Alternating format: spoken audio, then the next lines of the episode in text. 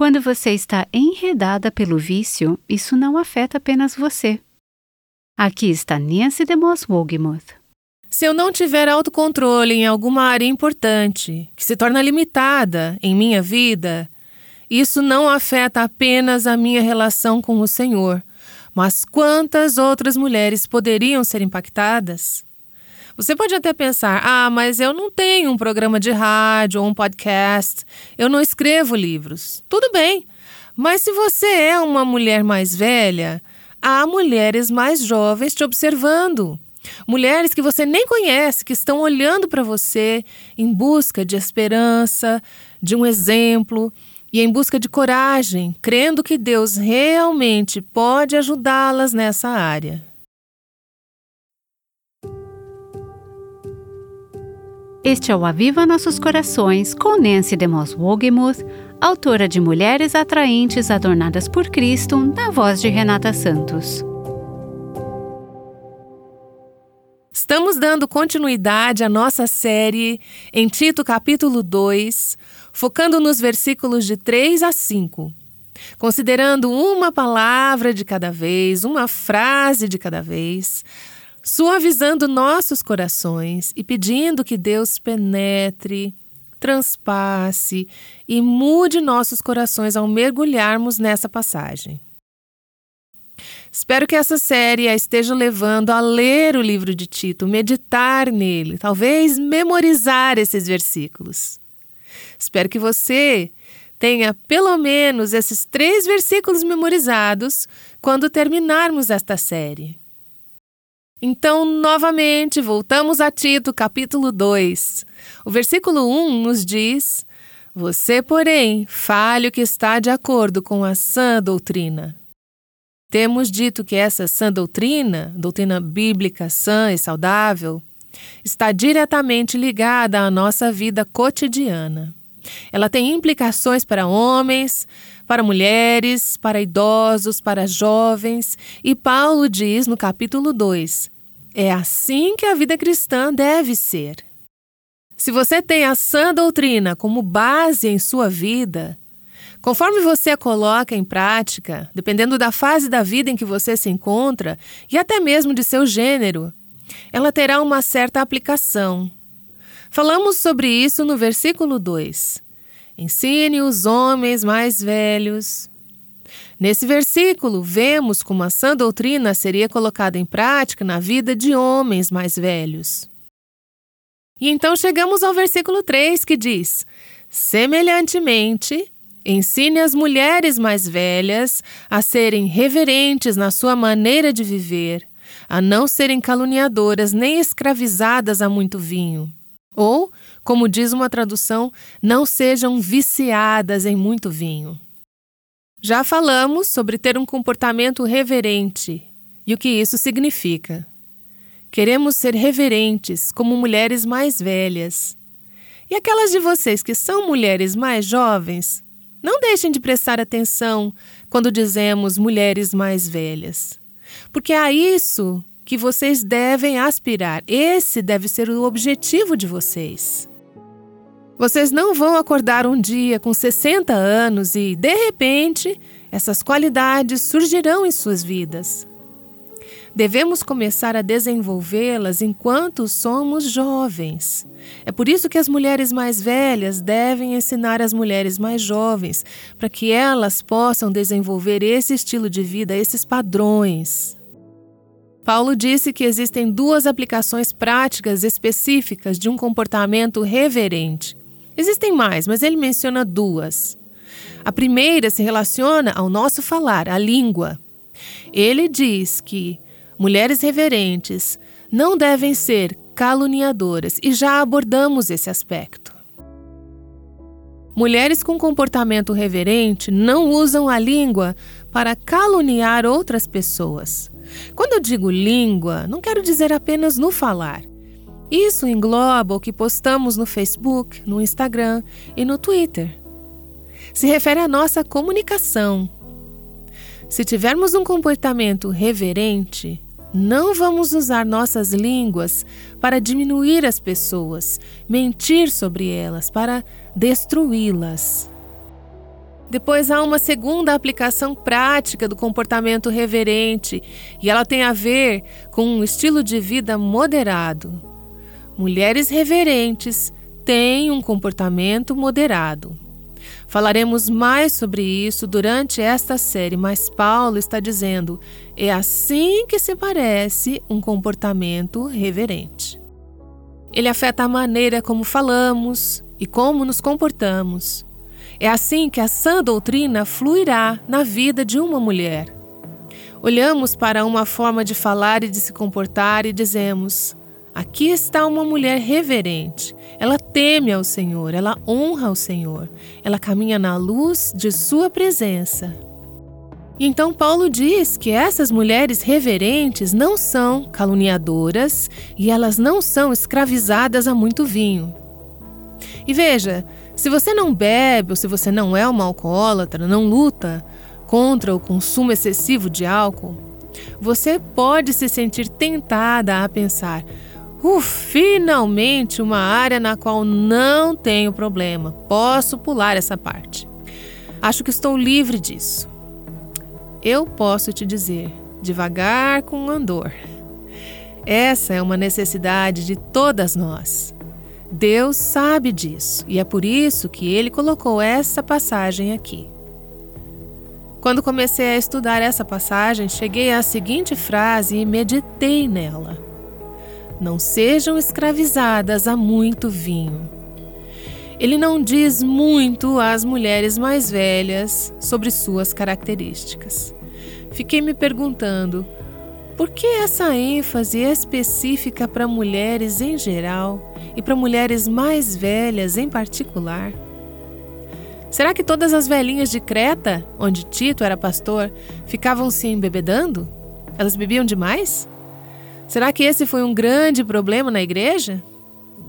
Não sabemos exatamente o que estava acontecendo, mas sabemos que cada parte da palavra de Deus é a palavra de Deus.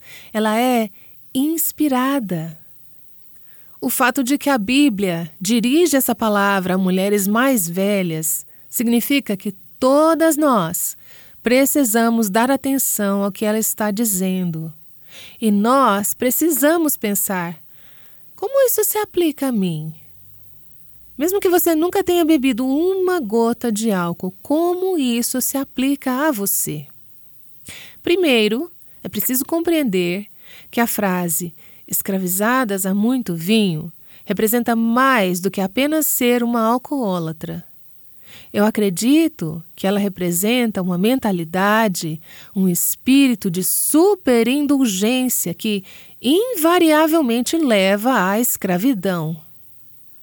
É uma tentação de comer, beber, e de se divertir, viver uma vida tranquila e satisfazer a carne, fazer tudo o que a sua carne gosta de fazer. E à medida que ficamos mais velhas, e as mulheres mais velhas podem confirmar se eu estou certa sobre isso, é fácil pensar.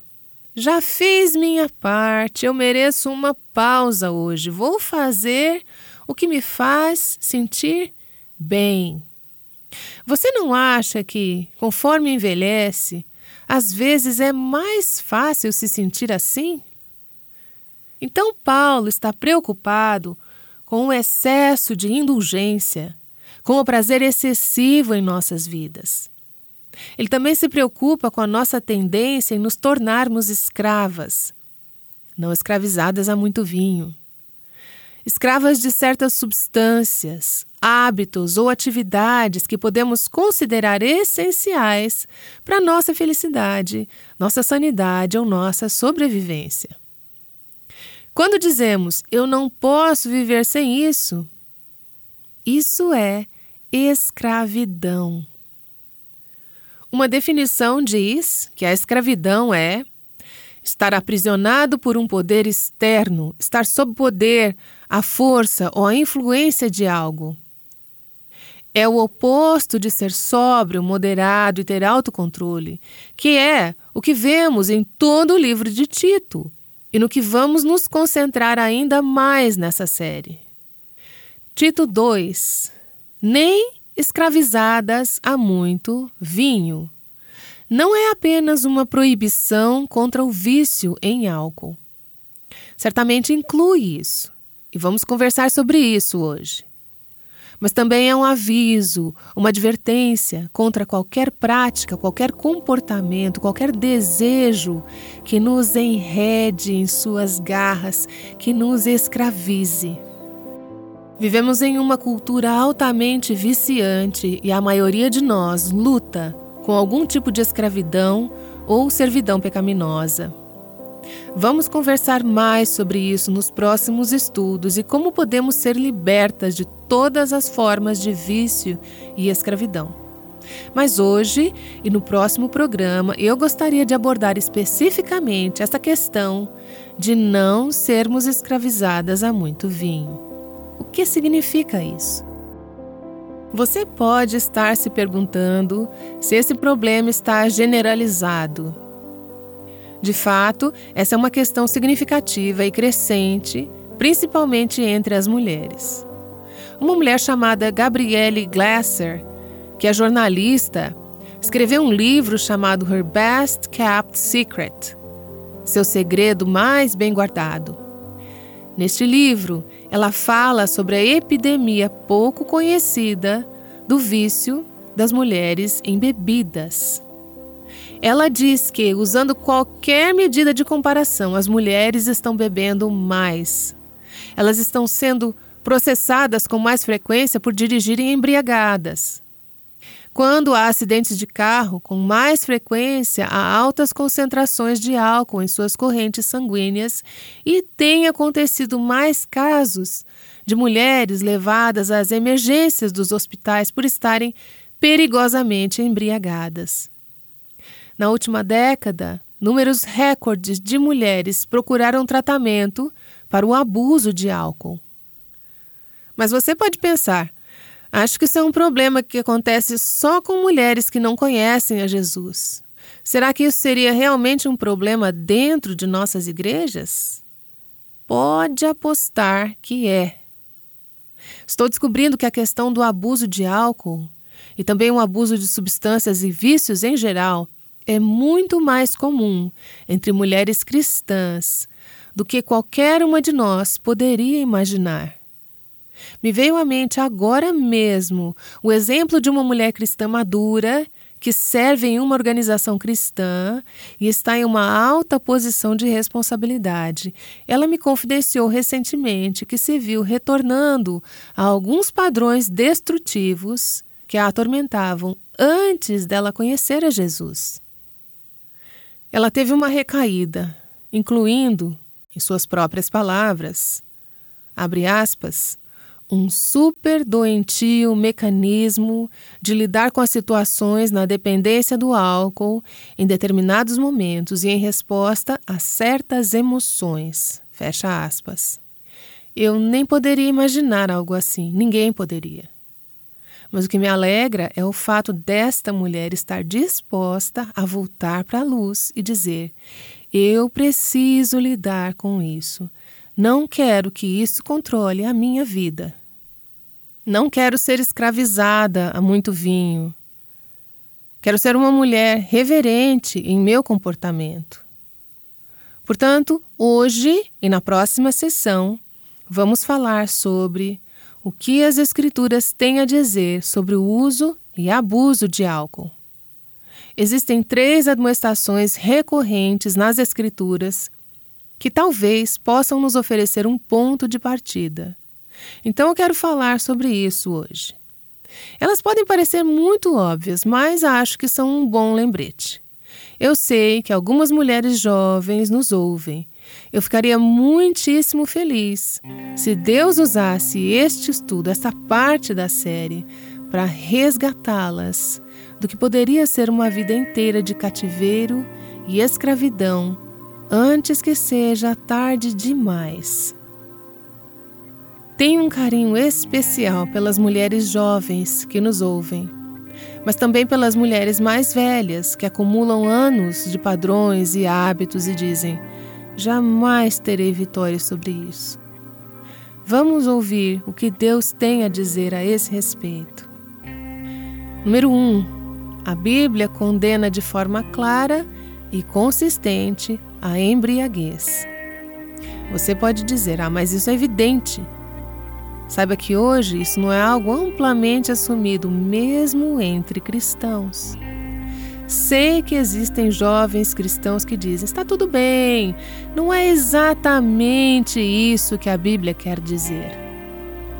Acho que precisamos reforçar a ideia de que a Bíblia condena consistentemente a embriaguez de forma clara.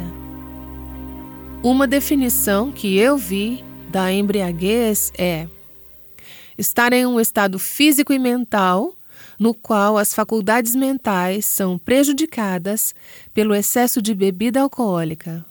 Estar intoxicado. Então, a embriaguez tem a ver com uma perda de controle que se expressa de diferentes maneiras.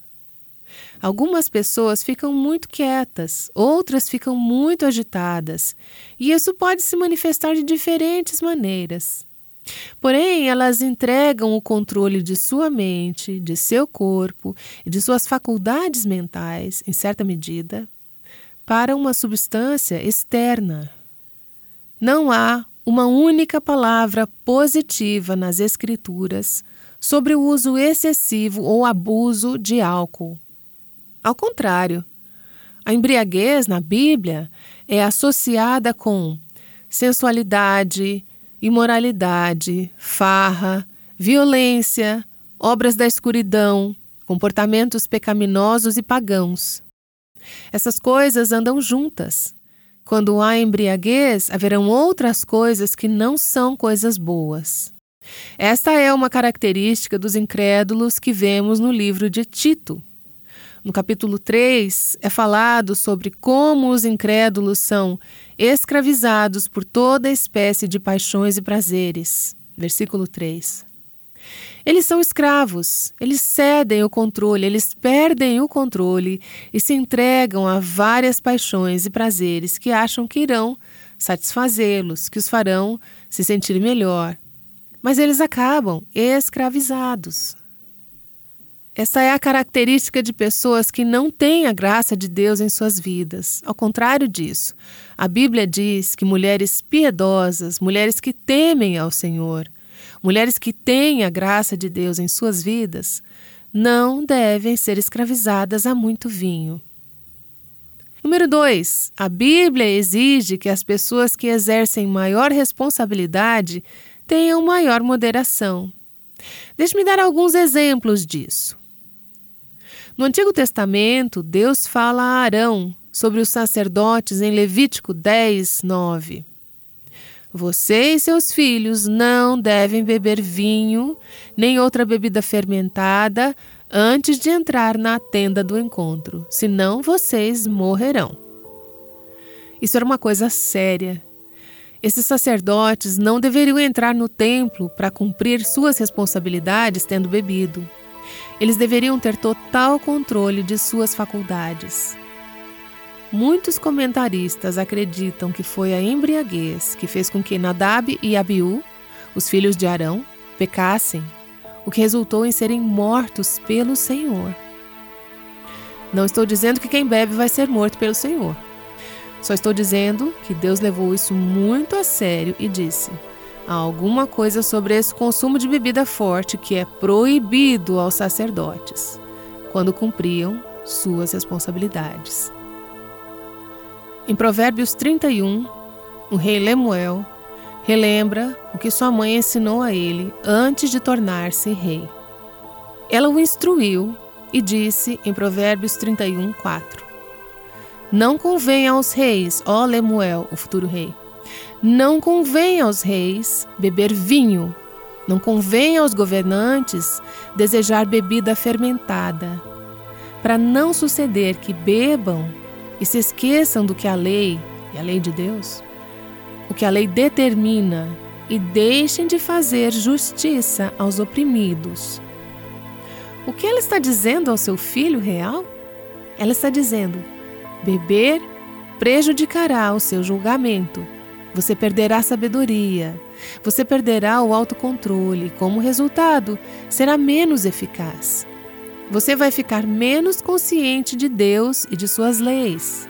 Você será menos sensível às necessidades do pobre e do aflito, e não será capaz de cumprir suas responsabilidades se beber como um rei, se suas faculdades estão sendo prejudicadas, se estiver perdendo controle com o álcool. Vamos para o Novo Testamento, no livro de 1 Timóteo, capítulo 3, versículo 8. Deus fala para os diáconos, os líderes espirituais da igreja. E eles seriam aqueles que substituiriam, em certo sentido, a liderança real e sacerdotal que vimos no Antigo Testamento. Então, que eles não devem ser amigos de muito vinho. Outra passagem, Tito 1, 7, diz que eles não devem ser apegados ao vinho. Você pode dizer, mas é claro, mas a palavra grega que é usada para descrever essa situação dos diáconos significa literalmente que eles não devem estar no vinho. Eles não devem se deixar levar pelo vinho ou estar perto do vinho. A palavra para oinos, para significa em, oinos, vinho. Eles não devem estar perto do vinho, eles não devem estar com o vinho, eles devem ficar longe dele, porque eles precisam ter total controle de seus sentidos. O Espírito Santo precisa estar no controle total de seu corpo, alma e espírito, a fim de que eles forneçam o tipo de liderança que a igreja necessita. Enquanto eu trabalhava nesta série e neste livro, a imprensa cristã noticiou a respeito de um respeitado pastor de uma grande igreja que precisou renunciar a seu pastorado por causa do alcoolismo. Ele não conseguia controlá-lo. Isso se tornou um problema e o custo disso foi seu pastorado.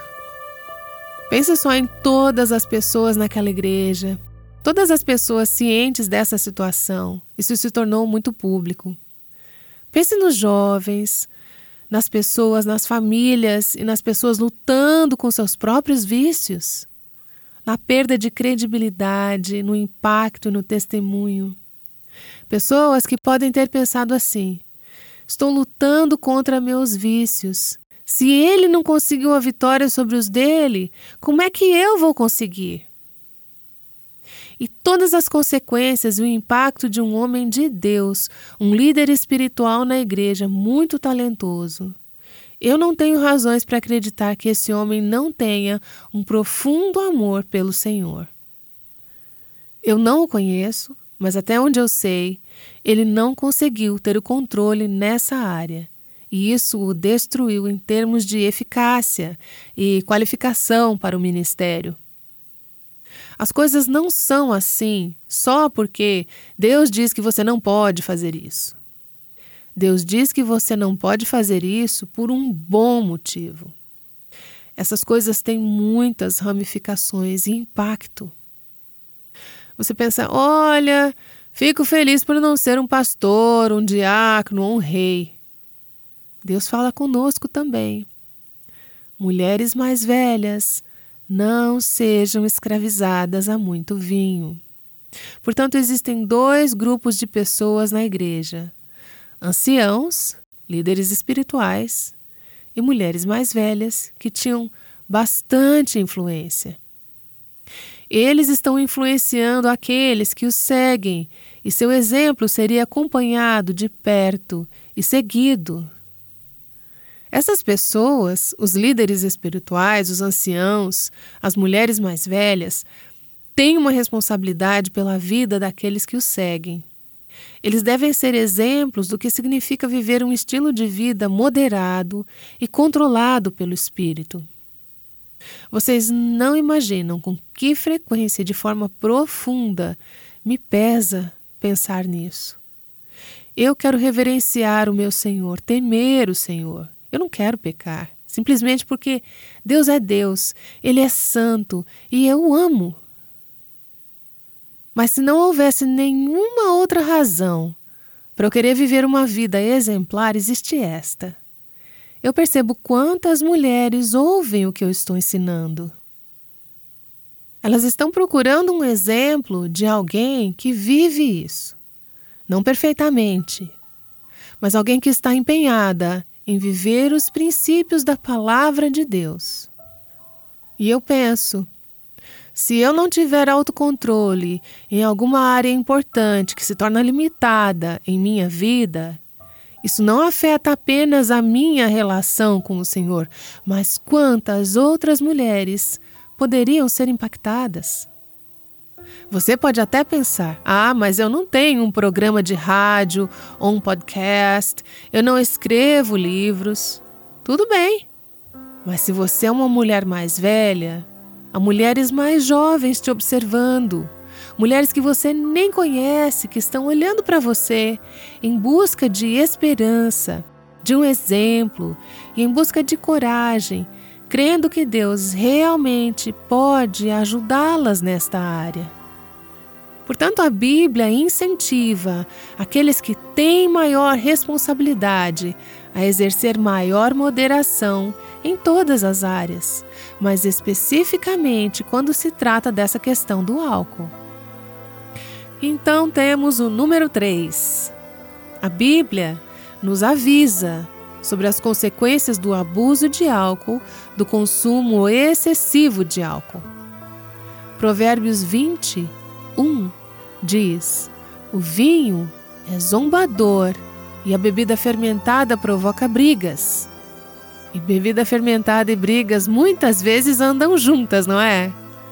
Não é sábio deixar-se dominar por eles. É tolice se deixar desviar pelo álcool, abusar dele. Então temos Provérbios, capítulo 23. Esta é uma passagem longa e não vamos gastar muito tempo nela.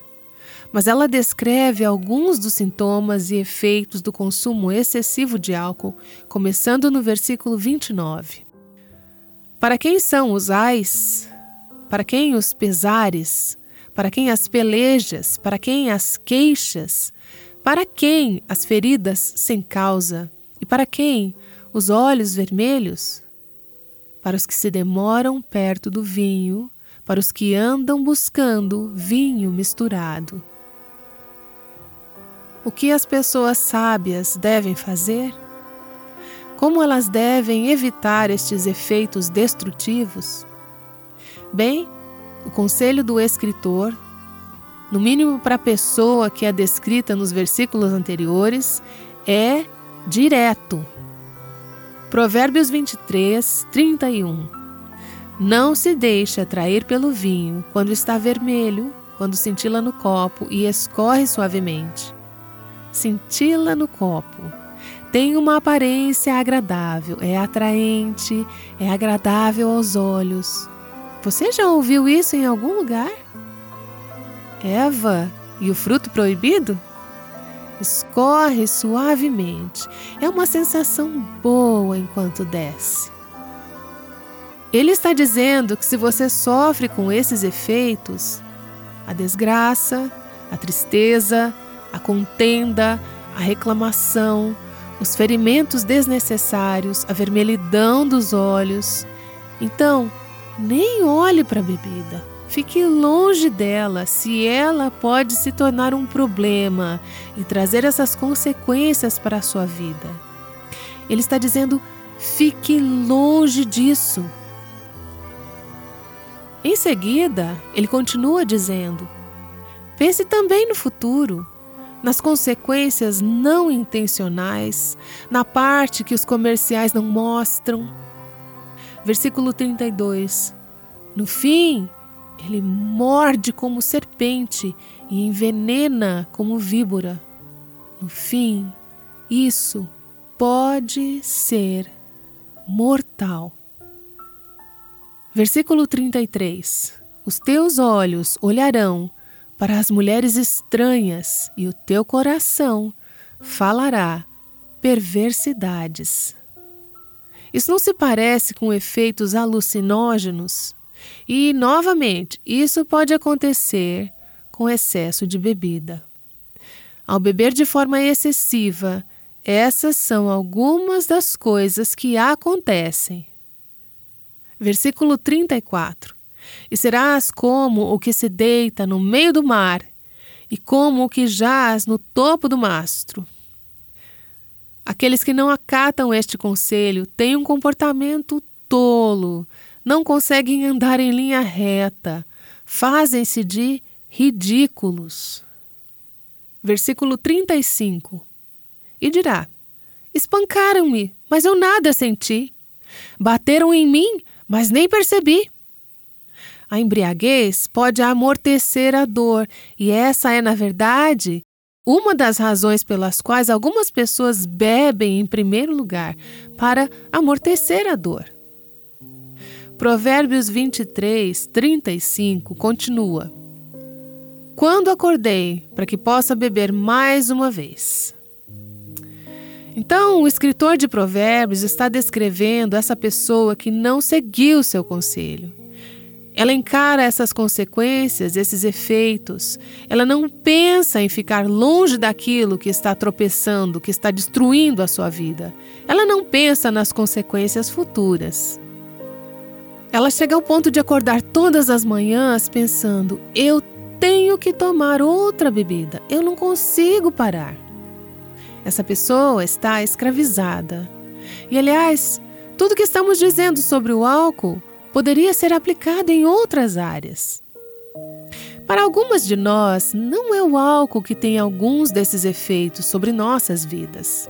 É a comida, ou fazer compras, ou outra coisa na qual pensamos o tempo todo, manhã, tarde, noite, algo que esteja destruindo a nossa vida. Isso não quer dizer que você deva parar de comer ou parar de fazer compras, mas veja as consequências do uso excessivo de algo, do abuso do que poderia ter sido uma coisa boa. Eu tive a oportunidade de conversar e caminhar com pessoas que são descritas nesta passagem e também vi o extraordinário poder da graça de Deus para libertá-las, incluindo a amiga que eu mencionei anteriormente.